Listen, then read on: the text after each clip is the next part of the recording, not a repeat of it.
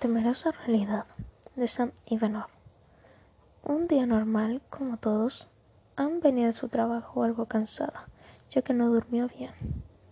Vestía con una polera blanca, con el símbolo algo pequeño de la empresa en donde trabaja, unos jeans, su mascarilla para evitar contagiarse y tenía el pelo amarrado como es de costumbre en ella. Se dirigió a un paradero que quedaba unas cuantas cuadras de su trabajo Raramente se cruzaba compañeros por allí. Esperó que la micro, específicamente la J13, llegara para bajarse unos minutos de su apartamento. Cuando llegó en donde tenía que ir, bajó rápidamente para comenzar a caminar en dirección hacia su hogar, ya que se estaba oscureciendo muy rápido y no quería perder el tiempo.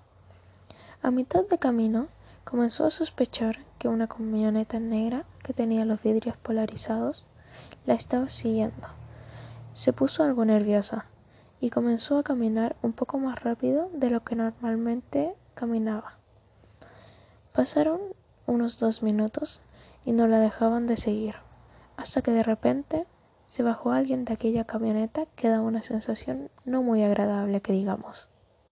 Aquella persona vestía con un polerón algo grande, jeans negros con la capucha puesta junto a la mascarilla dejando descubiertos los ojos para arriba. Él le pidió apresuradamente la mochila que llevaba Anne, donde traía su celular, su billetera, todo lo importante. Ella sabía que traía cosas importantes en la mochila, así que decidió no entregársela. El asaltante, al ver que no le iba a entregar nada, decidió sacar una pistola que traía escondida y le dijo Suelta la mochila o disparo.